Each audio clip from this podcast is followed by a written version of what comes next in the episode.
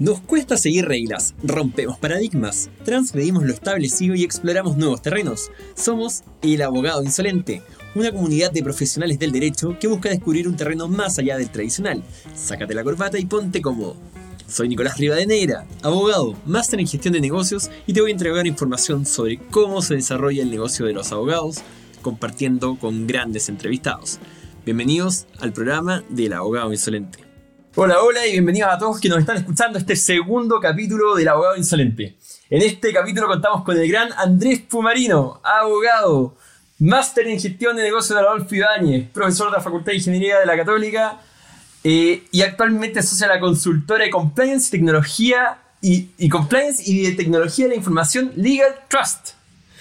Muchas gracias Andrés por aceptar nuestra invitación a la Abogado Insolente. Yo sé que hay un montón de otros títulos que te cuelgan y espero que nos vayas contando eh, en el transcurso del programa. Pero en primer lugar, muchas gracias por aceptar nuestra invitación y esperamos sacarte el jugo en toda esta conversación. Hola Nicolás, muchas gracias por la invitación y encantado de poder compartir estos minutos contigo. Muchas gracias Andrés a ti por el tiempo. Y Andrés, a lo nuestro, este, este programa busca incentivar que los abogados salgan de su zona de confort y obviamente vamos a impulsar a todos aquellos abogados que son nuestros invitados y que son abogados insolentes que nos cuenten su historia desde el comienzo, es decir, desde que egresan de la universidad como unos abogados eh, quizá con, un camino ya definido, con un camino por definir, no lo sabemos, así que por favor cuéntanos cómo empezó este abogado insolente Andrés Pomarino. Bueno, tenemos que remontarnos al siglo pasado, prácticamente, eh, cuando a finales de los 90 estaba terminando la universidad. Uh, yo vengo de una historia de, abogados, padre, abuelo, bisabuelo, eh, y eso obviamente te va marcando. Eh, uno cree que va a heredar la oficina de su padre, uno cree que va a seguir trabajando en el mismo modelo de que uno trabajaba cuando era procurador de esa oficina, pero no, las cosas no son así ni se van dando con el tiempo de esa manera. Eh, te vas encontrando con un contexto distinto, una economía diferente. Eh, yo recuerdo que en la época que iba saliendo a la universidad, ya estaba titulado inclusive, eh, me toca la crisis asiática, el año, por allá el año 97, donde comenzando a, tramitar, a cobranzas, a iniciar procesos de juicios ejecutivos, juicios especial hipotecarios, y ese contexto obviamente te va marcando. Uno en, empieza a, echar mano a lo primero que va recibiendo, porque la idea era poder eh, ya tener autonomía, independencia financiera, y por lo tanto te vas metiendo en, lo, primero que uno va encontrando en el contexto tradicional, eh, sin saber claramente al principio qué es lo que uno quiere, porque cuando uno sale de la facultad tiene como un, montón de, de oportunidades de saber para dónde quiere apuntar, pero también se estaba viviendo un contexto distinto, crisis económica, algo similar de lo que estamos viviendo hoy, un contexto y, un contexto también desde el punto de vista de, eh, de lo que es el mercado laboral diferente. Eh, los grandes estudios de abogados comenzaron a tomar más posición, uh, se comenzaba a externalizar servicios, entonces, claro, era un entorno distinto. Eh, eso me tuvo trabajando ahí por un, por un buen tiempo. Oye, Andrés, pero súper bueno lo que nos acabas de decir, especialmente considerando el tiempo que nos está tocando vivir. Creo que hay un montón de oportunidades en este minuto que se pueden aprovechar, más allá de la profesión tradicional. Así que creo que podemos tocar este tema más adelante, pero ahí no se queda Andrés Pumarino. O sea, luego de, esta carrera y este inicio un poco de regimiento o servicio militar clásico del abogado que empieza con, con temas más bien de tramitación, ¿qué pasó? ¿Qué pasó? Porque hasta el minuto seguimos contando la historia de todos los estudiantes de Derecho o todos los egresados o todos los abogados que salen, eh, empiezan, conocen la realidad y después, ¿qué? Bueno, después de un tiempo, eh, te diré unos cuatro años, eh, estando a ese ritmo, cansa y, no me veía y no me proyectaba Uh, trabajando eh, de, abogado eh, de cobranza y, y, trato de buscar también nuevos horizontes. Eh, sabía que me gustaba hacer clases paralelamente mientras trabajaba en, en cobranza para un banco, paralelamente mientras hacía ese trabajo, me puse a hacer clases en jornada vespertina y me gustó, me gustó hacer clases. estuve también cuatro años haciendo clases de lunes prácticamente a sábado inclusive, eh, en las noches y en horario en la mañana los sábados, me di cuenta que me gustaba, que tenía capacidad, tenía habilidades para eso y por lo tanto eh, resulta que me empiezo a destacar, me premian eh, donde estaba haciendo clase, en esa época estaba haciendo clase en el Instituto Duoc, Uh, me fue bastante bien. Aprendí cosas nuevas dentro del instituto que estaba comenzando a trabajar en material digital online, creando contenidos a finales de los 90. Es decir, en vez de llegar con tu hojita de derecho comercial eh, para hacer clases, yo eh, eso lo traspasaba al HTML y lo subíamos a Internet. Comencé a desarrollar y descubrir que me gustaba este tema. Desde chico tenía y tenía computadora en la casa, eh, siempre podía trabajar con, con acceso a tecnología. Mi hermano era ingeniero, es ingeniero y por lo tanto también teníamos esa esa facilidad eh, desde el punto de vista de tener equipo. Y me di cuenta de que esta época en que comenzó el ex boom de la explosión de, Internet, había eh, una oportunidad, subir contenidos legales, cursos, y en vez de tener, entregar apuntes o fotocopias, bueno, también tenía la posibilidad de disponibilizarlos. Y así estuve dame cuatro años, entré a conocer lo que eran plataformas e-learning mientras hacía clases. O sea que ahí ya empezamos con un, un, quizá un primer incipiente inicio en lo que es la programación. ¿Tú algo más comentado? Cuéntanos un poco más, porque eh, los lenguajes de programación para los abogados son una cosa pero completamente ajena y tenemos que entender lo que hoy en día cada vez es más necesario.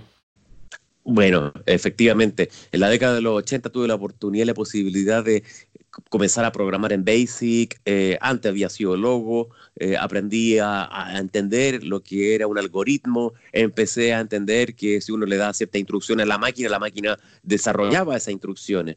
Y así, desde Logo, Basic, eh, uno va entendiendo esta conceptualización, los famosos disquete floppy, después los de tres cuartos, luego todo ese mundo cuando ya a finales de los 90 con la penetración de Internet se me hace muy familiar y eso me permite entonces descubrir que, oye, aquí yo lo veía por carreras, por, por carriles separados, el computador y mi carrera, pero comienza a ver de que comienzan a haber discusiones sobre, oye, ¿y qué pasa con los nombres de dominio? Oye, ¿y qué pasa con, con la propiedad intelectual, el derecho de autor? Comienzan a chocar estas materias y ahí se me abre ya a inicios del 2000 la luz de, oye, aquí hay un verdadero nuevo campo por desarrollarse entre lo que es el derecho y la tecnología, eh, sin saber lo que venía más adelante. Obviamente uno ve y descubre un conjunto de oportunidades. Entonces, eh, el conocimiento que iba adquiriendo en un instituto que iba desarrollando esa tecnología, más mi interés interno de poder buscar esta eh, búsqueda del derecho, la tecnología, comenzar a ver cómo se regulaba, comenzó a abrir entonces apetito en estas nuevas, en otras áreas, en nuevas, áreas. Me fue yendo muy bien mientras hacía clases, estaba muy sobrecargado con temas de juicio, estaba cansado ya de temas tramitar eh, tanto en tribunales, presencialmente, recorrer gran, recorrí gran parte de la quinta región, entonces tomé la decisión de una oferta que se me hizo en su minuto de asumir un cargo directivo en esta institución, en la quinta región, eh, en un campus de Viña del Mar, para liderar eh, la, dirección académica de, ese campus. Eh, una sede que tenía 3.000 y algo alumnos en esa época, pues bien, asumamos el desafío y me empecé a dar cuenta de que me gustaba este tema de la gestión, la administración y aplicar el derecho. Perfecto, o sea, acá estamos viendo como de Andrés Pumarino, el abogado de cobranza y que ve juicios permanentemente, empezaste a tomar un rol mucho más administrativo y con quizá con una capacidad de gestión muy distinta, que también es un, un rol y una, una, capacidad difícil de ver en los abogados. Cuéntanos un poco cómo fue este, esta transformación y cómo entraste al mundo de la gestión administrativa, que es un tema muy distinto. Sí, era completamente diferente porque, bueno, eh, me di cuenta que tenía herramientas básicas que podía recurrir al derecho laboral, algo del derecho tributario, algunos conocimientos también del tema de derecho comercial, y eso mismo después lo fui replicando en gestión, en administración, eh, había tenido ramos en la universidad con este énfasis y eso es lo que me, esas herramientas luego las fui complementando con la capacidad de ir estudiando, viendo manuales, libros que me fueran complementando en, en, en temas de trabajo en equipo, liderazgo, en temas relativos a manejar presupuesto. Nunca había manejado presupuesto. Tenía las competencias digitales para desarrollar eh, planillas Excel, ofimática, eh, todo lo que es ese contexto, y lo fui eh, encauzando entonces, y, también fui aprendiendo. Una de las cosas que también fui conociendo es que tenía la capacidad de aprender nuevas disciplinas, como era el manejo de toda esta ofimática, pero más bien en el mundo del Excel. y, la ayuda también de mis pares y colegas para ir entrando en este contexto. Esas herramientas me sirvieron de mucho para luego para empezar a, ir generando una carrera.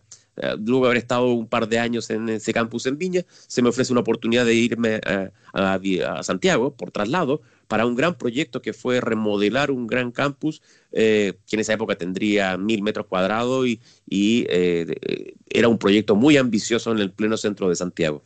Eh, lo acepté, tomé el desafío y me vine a Santiago precisamente para tomar un rol académico en una institución que estaba creciendo rápidamente y para influir en políticas públicas en temas de, gestión, de educación. Y ese desafío obviamente me trajo a Santiago, donde te da la posibilidad de estar más en el foco.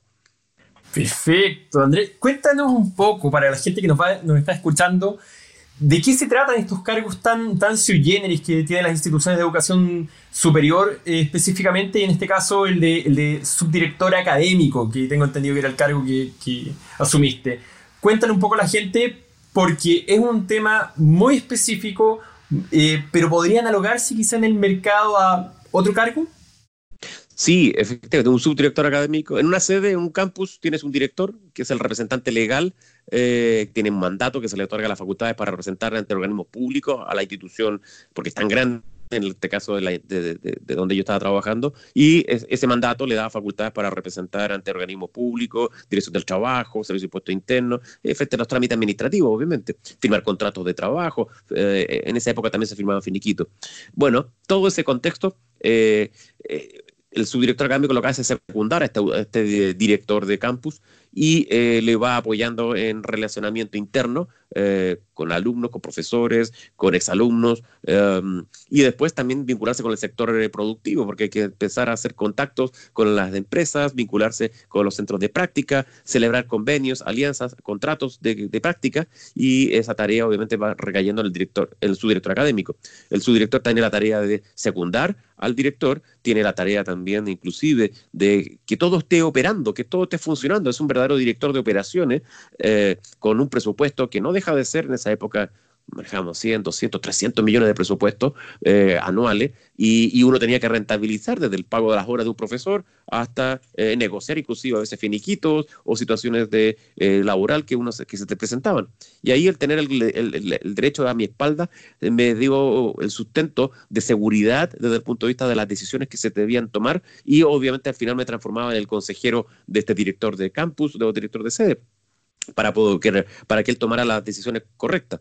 Eh, estando en ese puesto prácticamente eh, cuatro años, cinco años, eh, se me da la oportunidad de que se me asciende a tener la administración del campus y así estuve como director de campus hasta prácticamente el año 2010, donde ese campus que había llegado a una sede de mil metros ya tenía en esa época del orden de los 20.000 metros cuadrados, más de 6.000 alumnos en, en, curso, una sede que eh, está en pleno centro de Santiago, renovando el barrio, eh, vinculándose con el alcalde, director de obra, eh, sector empresarial, eh, asociaciones gremiales, todo ese entorno obviamente era la labor de posicionamiento que va tomando una persona en un cargo de esta naturaleza. y ese cargo a, nivel de, de, responsabilidad lo que hace también es posicionar a la institución, pero luego la institución ve que tienes habilidades, te toma y te comienza a dar otras funciones te empiezan a, a participar de políticas públicas, como fue la acreditación, entrar a entender lo que eran las acreditaciones institucionales, te llevan también para formar parte de otros equipos que colaboren con autoridades superiores. Y eso a uno le va dando la posibilidad también de ir mostrándose y, obviamente también se van fijando en uno para cargo de mayor responsabilidad. Andrés, este es un temón porque yo creo que mucha de la gente que nos está escuchando nunca se hubiera imaginado todo el trabajo que hay detrás desde el punto de vista administrativo en las instituciones de educación. Hay una cantidad de trabajos eh, en distintos cargos que pueden ser muy interesantes para el desarrollo profesional, ya sea de un abogado o de cualquier otra profesión, porque las instituciones de educación son un mundo aparte. Es un universo en el cual también tuve la oportunidad de trabajar, bueno, contigo en este caso, eh, en su minuto, y uno va entendiendo cómo se van desarrollando una serie de, de, universos que uno no está 100% metido. Y ahí es cuando yo quiero tocar este tema. Empezamos a ver esta, esta este interesante perfil de Andrés Pumarino como un abogado primero, abogado tramitador. Luego está este abogado que tiene este interés, todavía empezando con un interés de, en tema de programación, de ciberseguridad, que eso ya lo vamos a atacar más adelante. Pero en este minuto está, de, de la historia de Andrés Pumarino, estamos tocando el punto de Andrés Pumarino metido en el mundo eh, más que académico, en el mundo de la administración, de la educación superior, que es increíblemente interesante. Así que ahí también dejo invitado a todas las personas que nos escuchan para que también consideren este como un mercado muy, muy divertido como para incursionar desde el punto de vista profesional. Sí, es muy atractivo porque además te da oportunidades. Yo tuve la oportunidad de ganar una beca para estudiar, dos becas en realidad para estudiar en, Barcelona, uh, un posgrado en uso de, educación y tecnología, eso fue por allá el año 2004, 2005. Tuve la oportunidad luego de eh, otro posgrado en la Universidad Politécnica de Cataluña también para poder estudiar un posgrado en dirección estratégica de universidades y mis compañeros de banco eran eh, secretarios generales, vicerrectores de distintas universidades de Iberoamérica. Tuve la posibilidad de participar en el primer Congreso Europeo de Tecnología de Información. Y así, paralelamente con todo ese know-how que yo iba viendo de afuera, me llevó también a estudiar en Chile, hice eh, algunos diplomas, títulos en Derecho Informático. Eh, la Universidad Católica, en la Facultad de Ingeniería, acepta una propuesta que le hice alguna vez de poder desarrollar un curso de aspectos legales en la tecnología. Y te estoy hablando por allá del año 2005. Eh, y eso que, hoy estamos en el 2020, 15 años, que es el tiempo que aún sigo haciendo clases y ya no hago solamente un ramo, hago varias asignaturas dentro de niveles de posgrado. Eh, y eso también me mantuvo también activo, dado que era una, una motivación que siempre he tenido, que es el hacer clases, eh, el estar escribiendo y el estar publicando. De hecho, más te comento, ahora en mayo de este año se cumplen 15 años del post o de mi blog, mejor dicho, eh, con, eh, que comencé a publicar en mayo del 2015, perdón, 2005. Mayo del 2005 se cumplen estos 15 años. Y eh, hoy, claro, veo todo lo que se ha ido publicando, lo que se ha ido escribiendo, bien, mal, mediocre, bueno, bueno, a tener distintas calificativos, podrás darle cada uno su interés, pero forma parte de un acervo de contenido que uno va generando. Y son temas en derecho, de tecnología, educación también, porque es un tema vital para el entorno que estamos viviendo hoy. Entonces, todo ese amalgama de situaciones es relevante. Fui creando mi identidad digital. Es importante que la gente vaya, los jóvenes vayan creando su identidad digital. Lo que subes hoy en Internet va a ser muy difícil de borrar mañana o lo que quieres hoy construir tu entorno en Internet, si no eres eh, planificado, eh, va a ser muy costoso luego modificarlo. Cuéntanos, por favor, el tema de la identidad digital, porque es un, un temazo que, bueno, dejemos esto en, paréntesis, porque entiendo que todavía estás trabajando en, la institución de educación superior, en este caso DUOC, y además haciendo clases, y ahí se empezó a, empezaste a alimentar tu pasión y paralelamente desarrollas tu, tu, trabajo diario, digamos. Pero el tema de la, el tema de la identidad eh, digital, cuéntanos un poco eso. Bueno, eh, eh, a ver, uno de los conceptos que también fui aprendiendo a comienzo del año 2000 era de que este tema de Internet venía muy fuerte. Lo que sí estaba claro, lo que quedaba en Internet que, y lo que escribieras quedaba en Internet y por lo tanto había que tener mucho cuidado en lo que yo escribiera. Si yo escribía de política, de religión o de alguna otra temática, yo lo que yo dijera quedaría o iba a ser replicado lo que hoy le llamamos la viralización. Por lo tanto, siempre fui muy cauto al minuto de escribir y lo que yo quería escribir. ¿Y qué quería escribir? De lo que a mí me gustaba tuve también la experiencia de estos profesores en Europa en que me recomendaron y me aconsejaron, trata de mantener una pauta o un foco, mantente en un sector y avanza en ese sector, no te desbandes a otras materias. Y por eso, por lo mismo, por lo tanto, he comenzado a investigar más sobre esta identidad digital. ¿Y qué es, es simplemente que mi identidad que está en Internet no significa que es el 100% de mi identidad, sino es el foco profesional técnico que yo le he querido dar y por lo tanto las publicaciones, los comentarios, los artículos que yo he tratado de escribir a través de palabras, artículos y columnas están asociados a distintos metatags que lo que hacen simplemente al momento de buscar o buscar información me van a asociar a ciertas materias, a ciertas especialidades que es la que yo le he dado, que es el derecho y la tecnología. Y ese es el foco que lo que le he dado los últimos eh, prácticamente 20 años, desde que partí por allá a finales de los 90 en, en esta materia. Por lo tanto, ese foco es lo que uno tiene que tener claridad al minuto de comenzar a publicar en Internet. Buenísimo, buen, buen paréntesis ese, ¿eh? un, gran tema. Oye Andrés, entonces continúa tu, carrera eh, en Duoc en este caso y después de eh, la dirección de la sede, ¿para dónde vas? Bueno, me asumo un nuevo rector y me invitan a ser el director general académico de la institución, a apoyar para la administración y gestión del presupuesto institucional. Eran muchos ceros, lo único que te puedo decir, porque claro, esa época ya la institución tenía cerca de los 60.000, 70.000 alumnos, eh, era una institución grande ya, eh, y estaba con amplia cobertura en la quinta, la octava y la región metropolitana, quería seguir creciendo, habían unos proyectos que se iban a gestar, que se iban a gestar en, para el extranjero en Santa Cruz, Bolivia, se desarrollaron eh, programas y cursos online, me tocó liderar también programas online, llegamos a tener más de 5.000 alumnos por allá el año 2010 en programas eh, online, paralelamente se había comenzado a crear los programas Blended Learning, presenciales, me tocó desarrollar los productos know-how que había adquirido de haber estudiado afuera, comenzamos a desarrollar la primera biblioteca digital celular. El año 2010 se hizo el lanzamiento tomando el modelo de una universidad norteamericana. Bueno, todo ese know con el equipo que teníamos era incentivar, motivar, retroalimentar y buscar las mejores prácticas internacionales para poder traerlo. Y ahí estuve un par de años eh, en ese cargo hasta que se produce eh, la crisis, la primera crisis en materia de educación superior, las primeras manifestaciones, donde necesitaba, eh, ya a largo, incluso un cargo superior, necesitaban un abogado que entendiera del negocio. por decirlo de alguna manera, o de la gestión de una institución de educación superior. Y en ese caso tenía yo las competencias, las habilidades, y el secretario general de la época me llama para secundarlo y transformarme en el prosecretario general, que era asumir un cargo en su área y por lo tanto asumir la tarea de las eh, de operativa dentro de una secretaría general.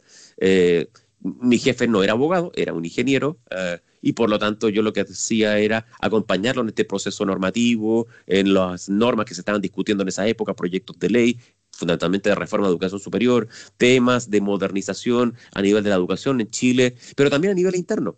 Y nuevamente saco de mi cajita de herramientas los conocimientos de tecnología y empiezo a ver, oye, ¿por qué no podemos eh, emitir certificados con firma electrónica?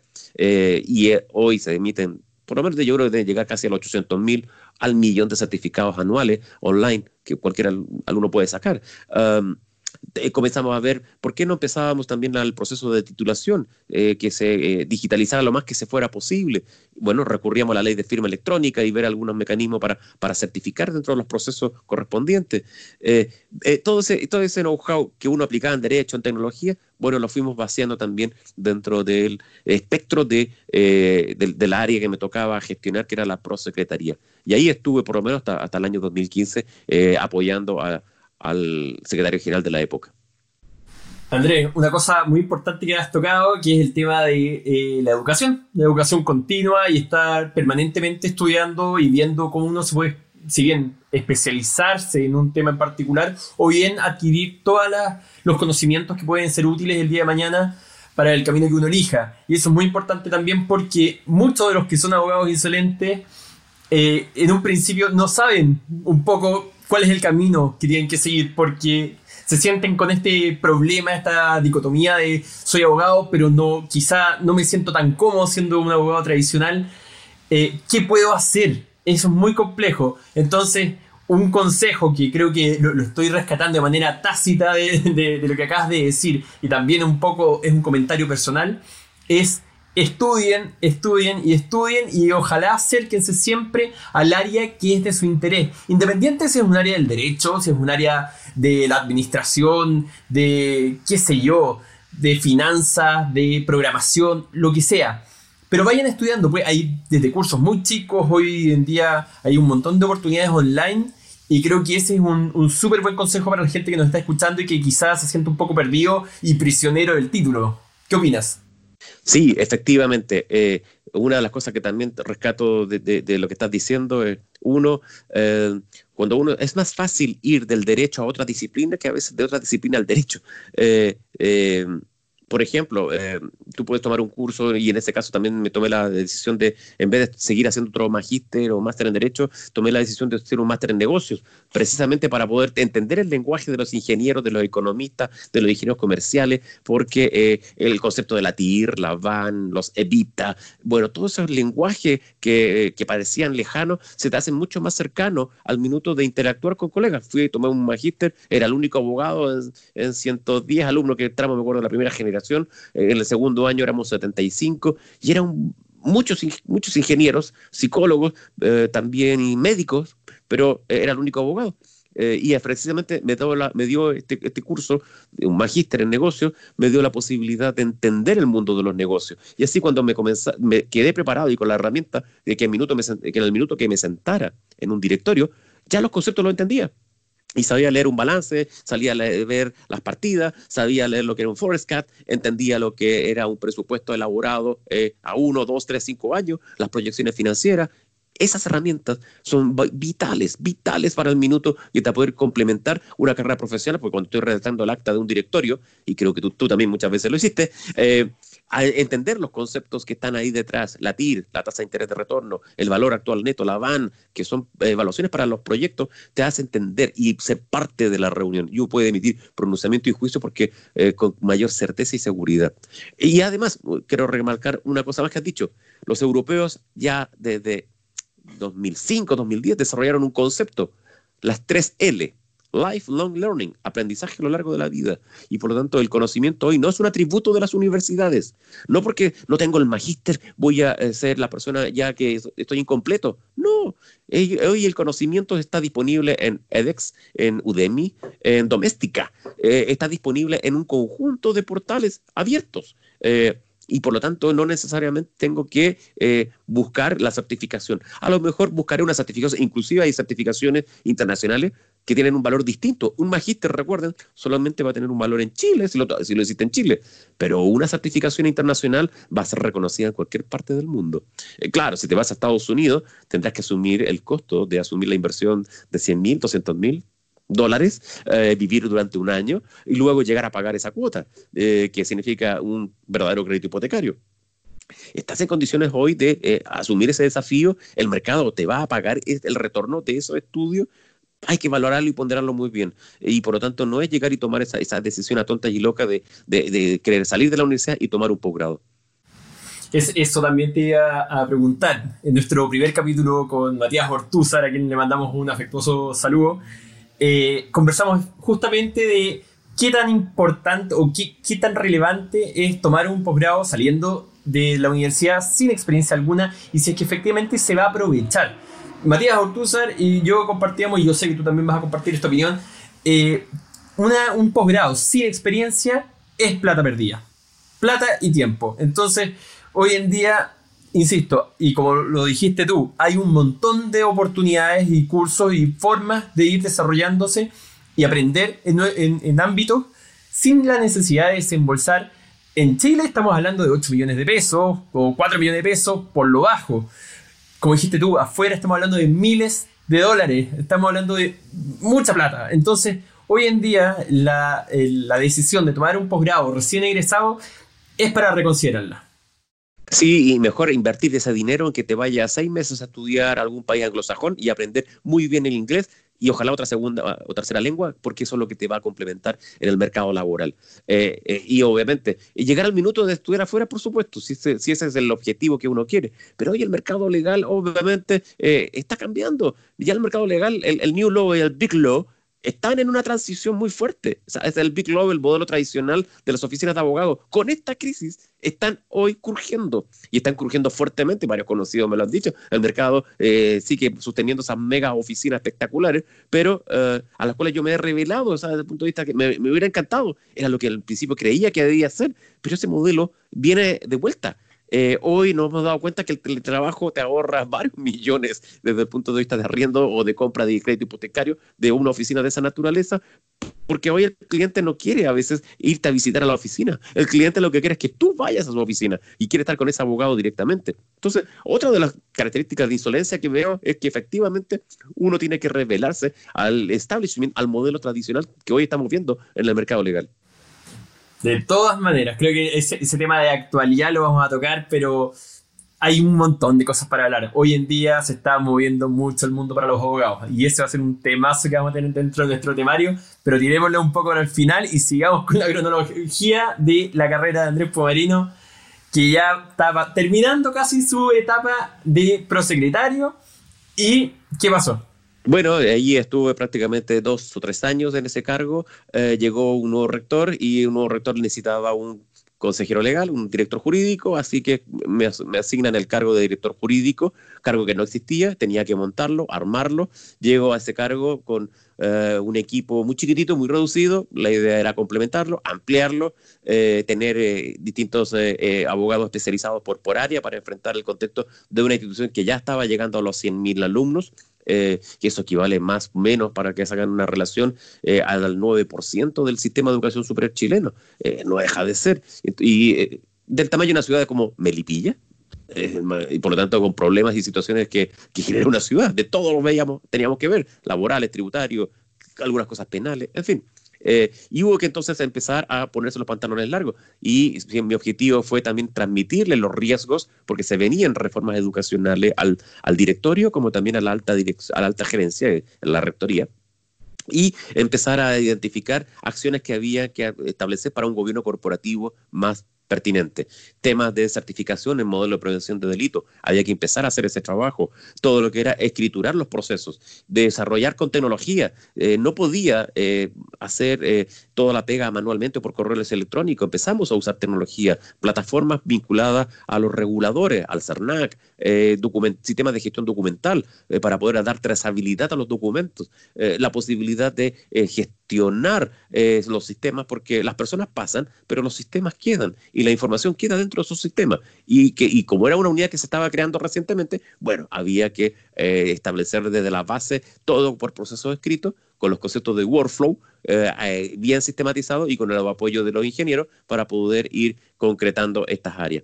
Y ahí estuve desde el 2015 prácticamente hasta octubre del 2018, donde desempeñé este cargo ya prácticamente, si yo sacaba el cálculo, estaba hablando prácticamente de 20 años dentro de esa institución. Eh, había pasado gran parte de mi vida laboral activa, la había pasado eh, dentro de una sola institución haciendo carrera, eh, muy inquieto cada dos o tres años, siempre me estaba cambiando de, posición y creo que había llegado el minuto impulsado por algunas personas para poder avanzar en este derrotero profesional. Así que más de alguna conversación tuvimos por ahí contigo, Nicolás, y efectivamente eso apuntaba a que, bueno, llegó el minuto de buscar nuevos derroteros, tomar esas decisiones. Eh, conversando también con, mi pareja, viendo las oportunidades, las opciones que tenía, cómo se veía el mercado y, bueno, ¿por qué no?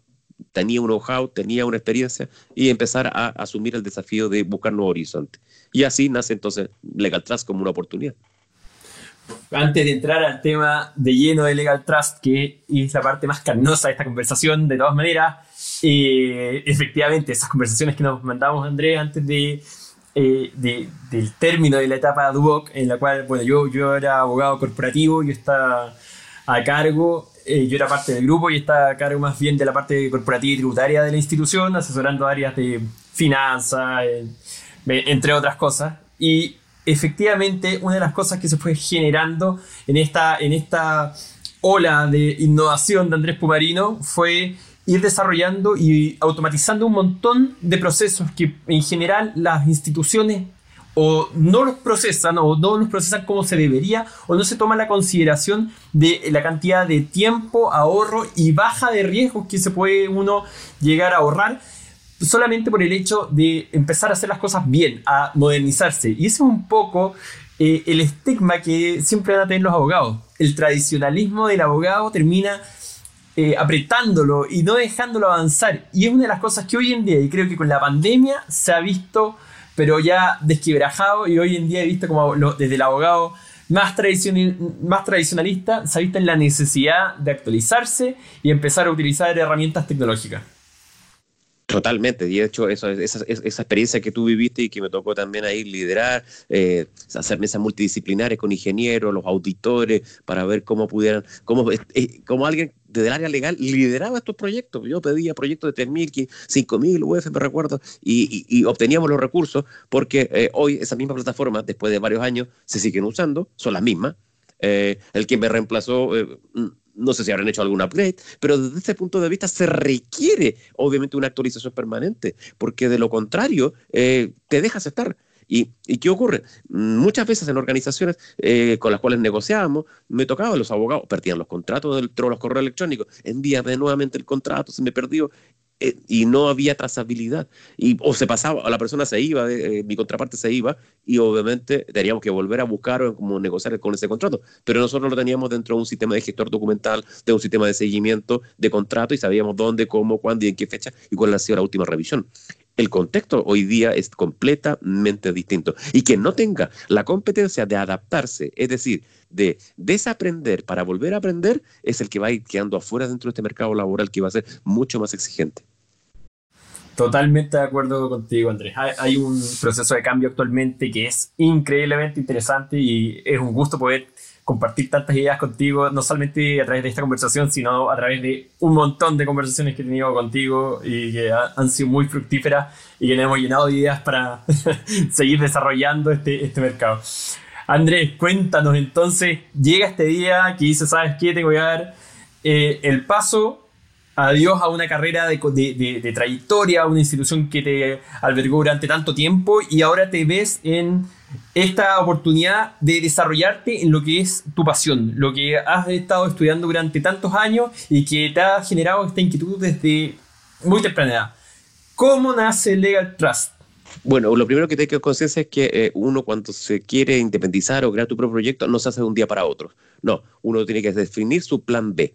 Y mi plan B lo fui, lo fui pensando con asesoría contable, con asesoría tributaria, con conversaciones con otros colegas que habían estado en la misma situación. Y fueron varios años antes, es decir, por lo menos antes de tomar la decisión en el 2018, yo había planificado esa salida el 2012, había comenzado a hacer una sociedad, abrir cuenta corriente, comenzar a generar algún giro para que tuviera alguna factura, eh, había tratado de desarrollar de página web, desarrollo de página web, inscripción, registro de una marca, nombres de dominio, todo ese contexto se fue construyendo en ese plan B durante algunos años. Y cuando llegué a la decisión de cambiarme o salir del trabajo, simplemente me cambié de oficina. Eh, no fue una gran oficina donde me fui, fue... Eh, derechamente me fui a trabajar a un espacio que fuera mucho más eh, dinámico, porque me di cuenta yo que yo pasaba más tiempo fuera de la oficina que dentro. Así que fue cambiarse de oficina, cambiar la, la rutina, la misma rutina se mantuvo y es más, es verdad, trabajaba más, pero estaba más en terreno, más con los clientes eh, y comencé entonces a cultivar eh, todo ese tipo de eh, vínculos o relaciones interpersonales que generaste. hay aquí algunos consejos. Uno, no te lances o salgas de la empresa que tienes sin previamente planificarte. Dos, tus redes, debes tener muy claro quiénes son tus redes, tus cercanos, tus conocidos. Tres, tienes que prepararte, incluso nunca me voy a olvidar porque fue la época que más café tomé, con muchos amigos hice un listado y tenía cerca de 70 personas a quienes visité para reunirme, comentarles que ya estaba tomando la decisión de, de, esta, de dar este tipo de servicios.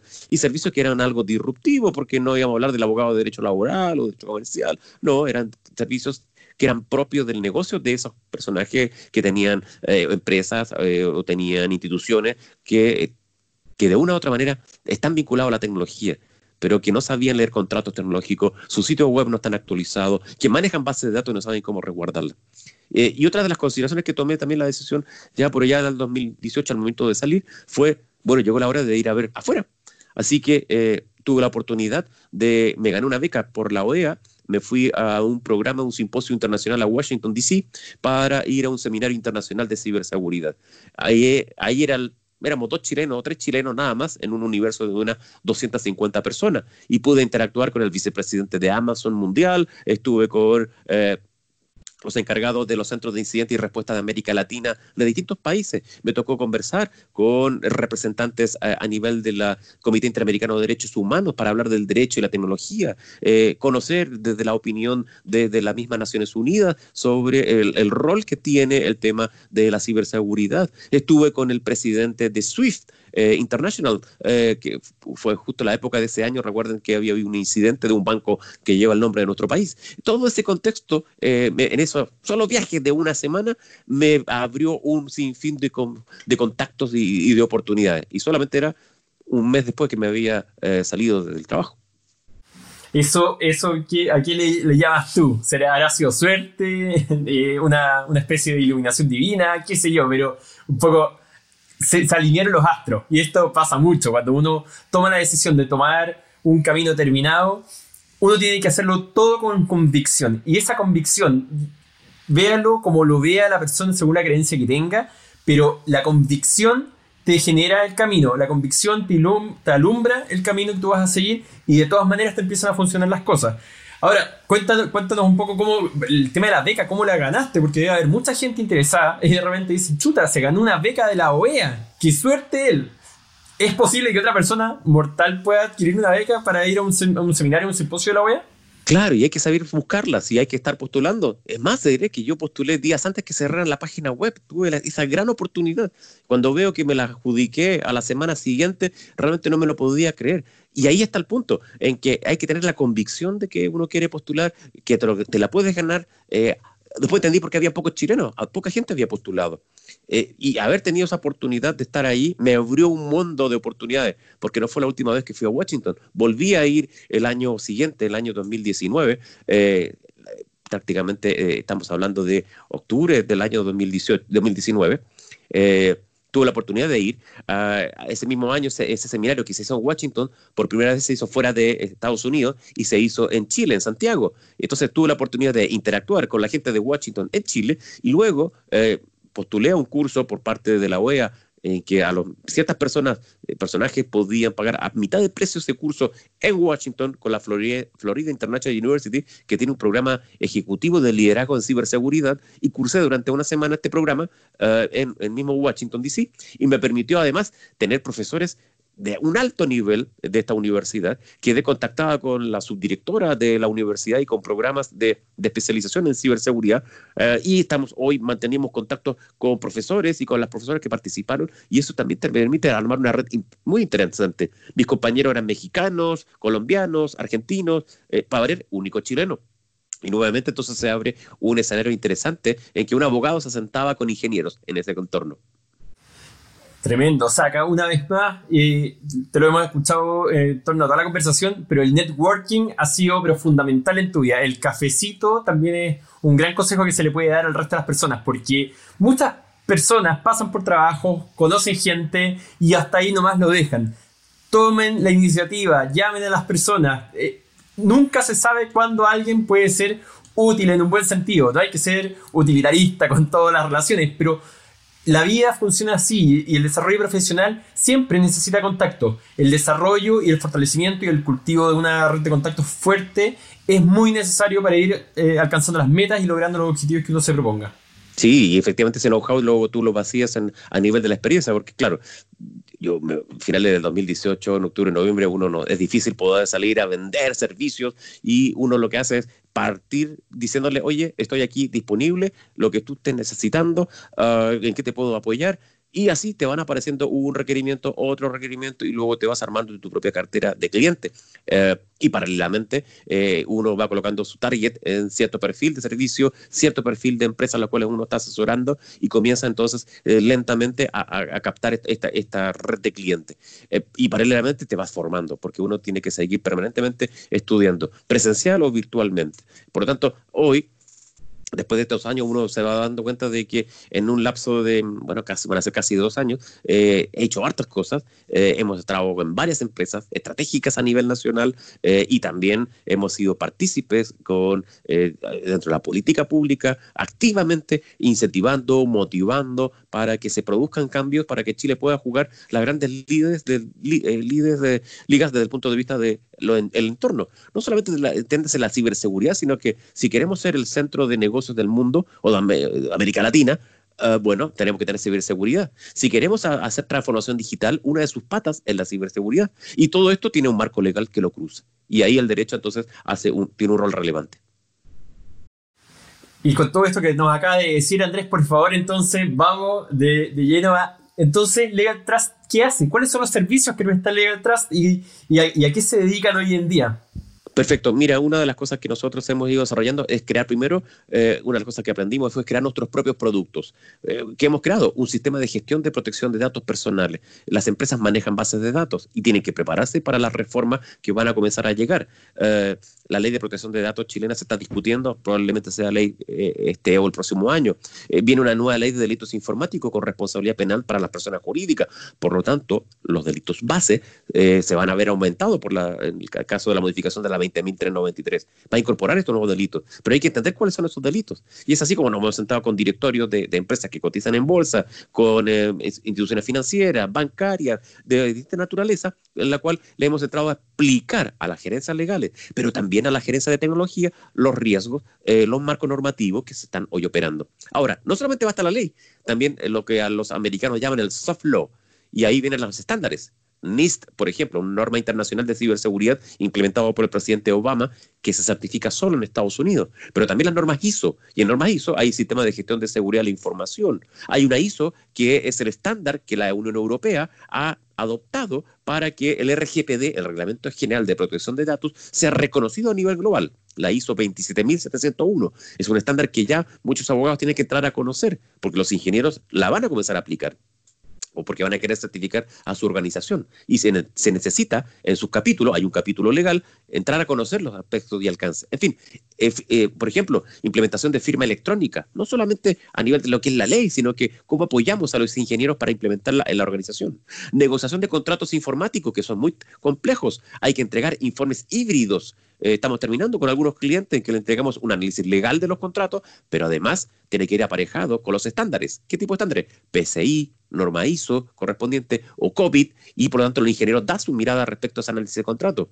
Eso te entrega un producto y un servicio mucho más integral, a tal nivel que el cliente luego vuelve a pedirte otro requerimiento porque no ha cumplido con esos estándares. Y en Chile, solamente un dato, no hay más de 100 empresas certificadas ISO 27001. Entonces, hay un mercado de oportunidades, pero Ojo, si uno es serio y como abogado quiere entrar a este mercado, tiene que estar acompañado con buen equipo de ingenieros. Y eso es lo que nosotros tenemos. Eso voy a preguntar, porque nos, nos has hablado de un montón de aspectos, no solamente legales, sino que además informáticos y, de otros aspectos eh, rubros, digamos.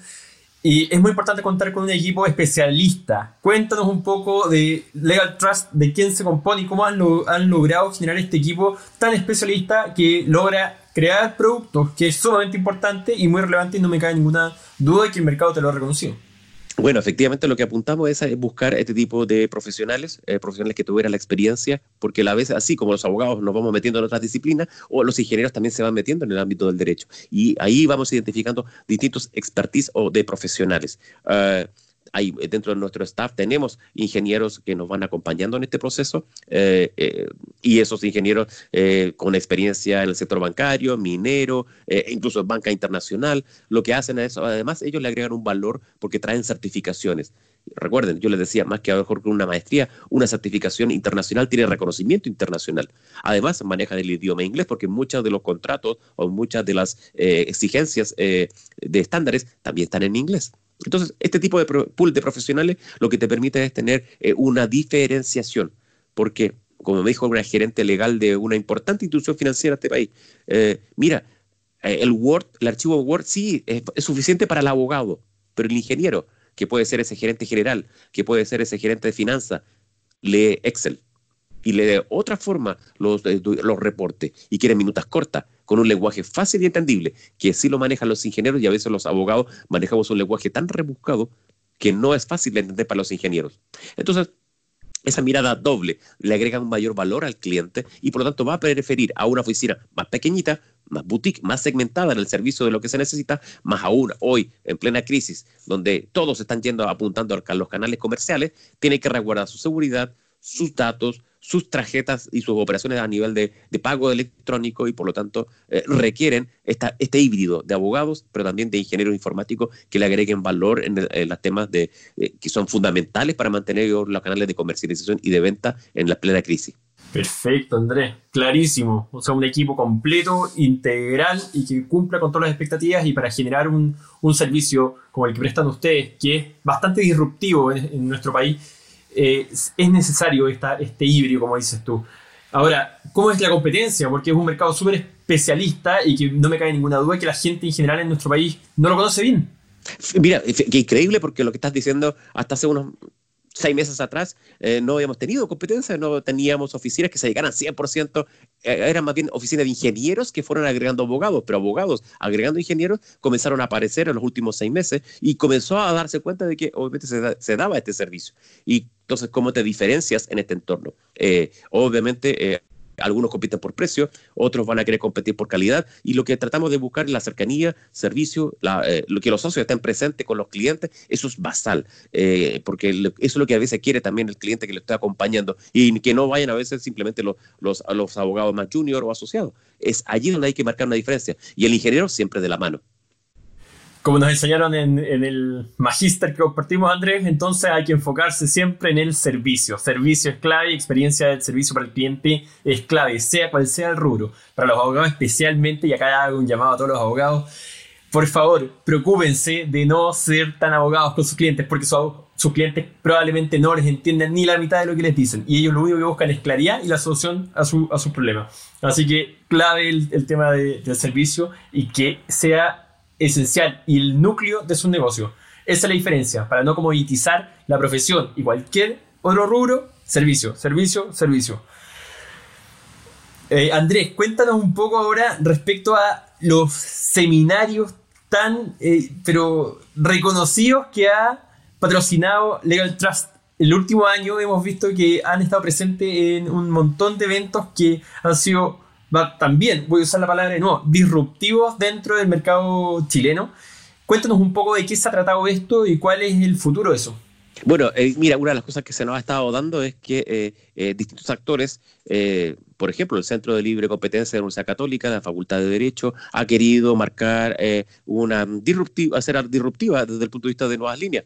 Mm, recientemente, el año pasado, hicimos un seminario sobre libre competencia, protección de datos y ciberseguridad. Los datos son hoy basales para poder competir afectan o no la libre competencia, pero también hay que entender los riesgos en materia de ciberseguridad y hay un tema de compliance asociado. Desde esas actividades hemos ido desarrollando también alianzas con eh, portales, por ejemplo, un portal que maneja una gran cantidad de abogados que es estadodiario.com. En Estado Diario ya llevamos un ciclo de bastantes conferencias. Hemos hecho sobre teletrabajo y ciberseguridad, hemos realizado eh, seminarios en materia de la ley de teletrabajo, que entró en vigencia el, 1 de abril pasado. Eh, estamos desarrollando también cursos sobre teletrabajo y ciberseguridad también en modalidad online. Estamos ya también hemos desarrollado un seminario sobre libre competencia y medios de pago, el modelo cuatro partes que se ha instalado hoy en Chile con el tema de las tarjetas de, eh, crédito y la nueva participación de actores, también fue eh, una iniciativa que comenzamos a desarrollar con el Centro de Libre Competencia de la Facultad de Derecho de, la Universidad Católica. Entonces, tenemos allí ya un itinerario de actividades que son algunas de las que, te he comentado ah, y que hemos estado desarrollando en enero pasado de este año, en, enero cada año, hicimos el primer evento sobre eh, para celebrar y recordar el Día de la Protección de Datos, un evento sobre gobernanza de datos, eh, y que posteriormente a eso varias otras oficinas de abogados comenzaron también a replicar este tipo de actividades, porque lo que hacemos es mantener, recordar la marca, darle un servicio invitando a nuestros clientes, a nuestros potenciales clientes también los invitamos y vamos desarrollando actividades. Por ejemplo, otra de las actividades, libre, eh, todo lo que es compliance y protección de datos. ¿Cuál es el rol del compliance officer en materia de protección de datos? El año pasado fue un ciclo prácticamente de tres meses consecutivos, invitando a nuestros clientes con una muy buena asistencia. Y lo mismo hoy en el modalidad online hemos estado trabajando en este entorno. Y estamos creando ya un conjunto de contenidos que van a quedar disponibilizados en algún minuto también para, para clientes nuestros o gente que quiera ver. Como ves, eh, uno de los desafíos de cualquier organización es mantenerse activo, dando un servicio, innovando, mejorando, diferenciándote con el resto de tu competencia. Tremendo, Andrés. No, muy bueno. Y a esto dejo el llamado y la invitación a todos para que vean no solamente la página de legaltrust.cl, sino que además el perfil de Andrés Pumarino en LinkedIn, que también está es muy movido. Y además agrego la invitación a, este blog de que es pumarino.cl, donde aparece un montón de información actualizada y Andrés está subiendo eh, diferentes tipos de columnas permanentemente. Así que los dejo a todos invitados. Pero eh, creo que es un tema no menor el que hay que tocar en este minuto y es el tema de la actualidad. ¿Cómo es hoy en día, ya pasando el tema de Legal Trust y todo lo que tú has desarrollado, pero cómo ves hoy en día el mercado chileno? Y no solamente me refiero al tema de, decir seguridad, protección de datos y a lo que te dedicas tú, sino que en general a todos los abogados que hoy nos pueden estar escuchando, ¿cuál es tu percepción de lo que se está viviendo? Bueno, yo creo que eh, lo publiqué en un post en mi blog hace unos días atrás. Eh, todo tecnología. yo creo que después de la crisis vamos a tener eh, una superabundancia de eh, gente trabajando o teletrabajando, eh, las empresas incentivando el uso de la tecnología del teletrabajo, el e-commerce la va a romper, ya lo está haciendo y lo va a seguir haciendo la transformación digital que instituciones que no lo habían hecho hoy lo van a tener que hacer si quieren mantenerse competitivo. De hecho, el mismo presidente de Microsoft hace unas semanas atrás ah, decía que eh, en los últimos, eh, nunca se haya avanzado tanto en Microsoft como los últimos dos meses, eh, más que los últimos dos años. por lo tanto, así como las empresas privadas se están transformando, el Estado recuerde que tenemos la modificación a la ley de bases generales de la Administración del Estado, que también toma la decisión de la transformación digital del Estado. Hay un plazo de cinco años, hay un año que debe editarse un reglamento para cómo va a ser esta transformación digital, donde la regla es lo digital y la excepción va a ser el papel. Ah, desde el punto de vista de leyes, la ley de delitos informáticos, la ley de protección de datos personales. España, eh, perdón, eh, Brasil ah, ya anunció que pospuso la entrada en vigencia de su ley de protección de datos que entraba en vigencia el 1 de agosto, lo pospuso para mayo del 2021, producto del rol de los datos hoy en la crisis de, de sanitaria. Bueno, yo creo que todo va a ser digital y no basta únicamente mirarlo con la perspectiva de eh, del ingeniero, sino que también se trabaja una mirada multidisciplinaria y aquí los abogados tienen mucho que decir. Eh, el concepto Legal Tech, ¿qué va a pasar con el Legal Tech? Eh, el Insurance Tech, todo lo que es el FinTech está muy fuerte, todo lo que dice relación con el entorno a nivel de las aplicaciones de celulares, los abogados van a tener que estar desarrollando. Y más te confieso, nosotros estamos trabajando hoy también en una aplicación mobile para acercar la relación entre abogados y también clientes. Perfecto, Andrés. esos son temas muy, muy, muy importantes. Así que es importante que la gente esté escuchando porque va a haber una proliferación de, nuevas tecnologías y del legal tech se va a tomar realmente la, eh, a ver, el primer banquillo para empezar a, a, demostrar cómo puede estar cambiando hoy día la profesión legal porque existe una cantidad de procesos y de temas que se pueden mejorar y automatizar que va a dejar probablemente a muchos sin trabajo. Es por eso que el llamado es estudien, estudien, estudien, innoven y si tienen la posibilidad sigan considerando eh, a ver, el estudio de temas como dices tú, Legal Tech, Insurance Tech. Eh, hoy en día todos los temas de la, banca libre, la banca abierta también son temas que la van a romper y va a haber abogados que van a estar metidos en ese tema y el fintech no me cabe ninguna duda que ya llegó para quedarse. Sí, y, de hecho... Eh, aquí empieza el concepto del abogado insolente, o sea, un abogado que rompe los prototipos tradicionales. O yo que venía la tercera generación de abogados, eh, para mi padre soy un ingeniero frustrado, más que un abogado, pero desde el punto de vista de que él no entiende en su mentalidad del siglo pasado, de que ya tiene 85 años, que eh, el, contexto cambió ya no es ese abogado que es un tomador de llamadas, no es, simplemente este abogado que, espera que lo busquen y va a llegar su clientela. Lo que tú estás haciendo a través de este podcast, lo que tú estás desarrollando a nivel de los contenidos en tu LinkedIn, lo que tú estás generando a través de los comentarios que desarrollas diariamente a través de minutas, eh, tanto en lo profesional como en lo personal, son una diferenciación a nivel del mercado legal y son un perfil diferente. Y hoy las empresas, eso es lo que buscan, alguien que tenga esa capacidad de relacionarse. Eh, que tengan la capacidad de vincularse, de crear contextos, de redes, que tengan también una mirada multidisciplinar como la que tienes tú en cuanto a la formación profesional. Has tenido formación desde el ámbito de la cobranza, emprendimiento, como también desde el contexto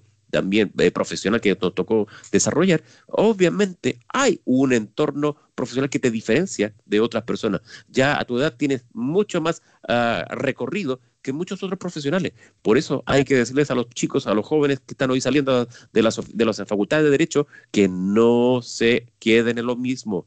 Vean, salgan de la caja y vean todas las oportunidades que hay hoy en el entorno, no solamente legal. La gran ventaja que tiene esta profesión es que es transversal, pero hay que ser proactivo y como bien dices tú, el lifelong learning, aprendizaje a lo largo de la vida, hay que seguir estudiando eh, permanentemente. Muchas gracias Andrés por todas esas flores, te agradezco mucho. Eh, bueno, nosotros tenemos eh, una larga relación de amistad y profesional que nos ha permitido desempeñarnos desde, varios puntos de vista, así que muchas gracias Andrés. Y ya para ir dándole término a, nuestra entretenida conversación, que no me cabe ninguna duda que va a ser un exitazo. eh, te invito ya a un punto que, he estado, que busco instaurar, digamos, y que sería el quick test.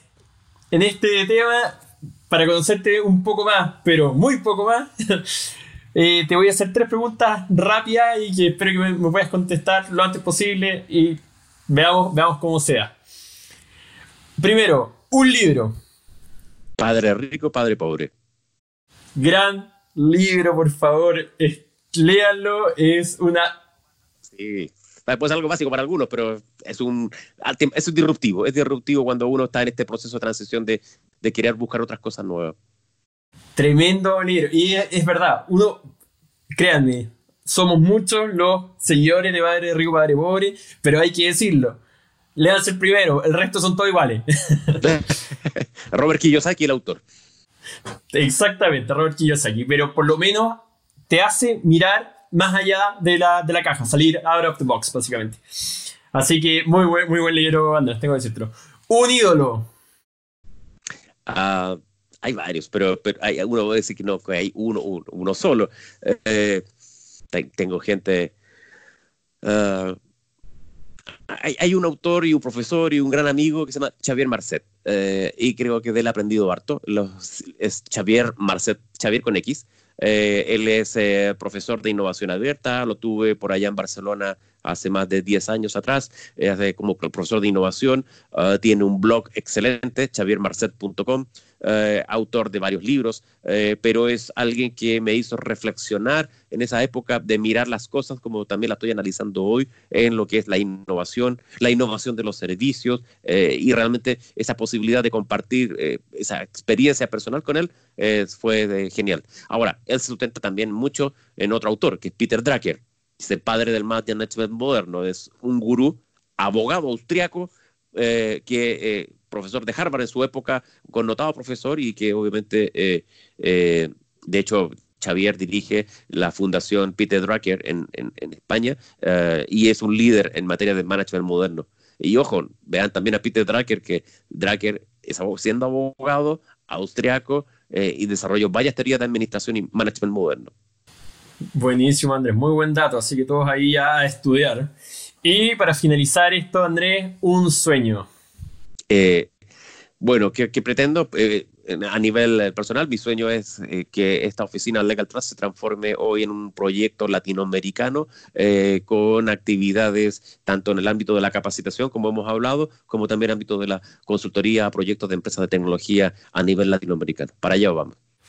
Tremendo, Andrés. No me cae ninguna duda que para allá irán y, no, por favor, sigue en esta eh, enseñándonos tanto y insisto, y de nuevo el llamado, métanse a los seminarios y los cursos que va eh, publicando Andrés Pumarino porque son realmente buenos, son otros aspectos que muchas veces los abogados no, no, están considerando y son una mirada más fresca del ejercicio de la profesión. Así que muchas gracias Andrés por esta conversación. Créeme que fue un real, real gusto. Esto lo vamos a dejar en, off que no se sepa, pero esta es la segunda vez que grabamos esta entrevista.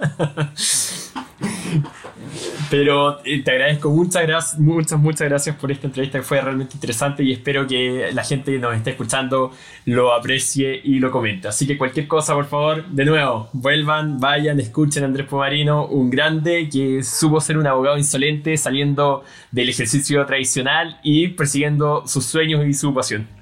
No, gracias a ti, Nicolás. Te felicito porque verdaderamente eres un verdadero abogado insolente en este entorno tan competitivo del mercado legal. Marcas una diferencia eh, y, tu proceso de innovación permanente, de, agregar valor, hacer cosas distintas, es realmente eh, algo disruptivo y, hay que seguir. Y te quedan muchas cosas más por, por ir desarrollando, así que te felicito por el programa y todo, a toda la audiencia también invitarlos eh, a a estar publicando, a crear sus perfiles, a desarrollar su identidad digital con un claro norte y un claro objetivo de lo que están buscando. Muchas gracias, Nicolás. Muchas gracias, Andrés. Que estén muy bien.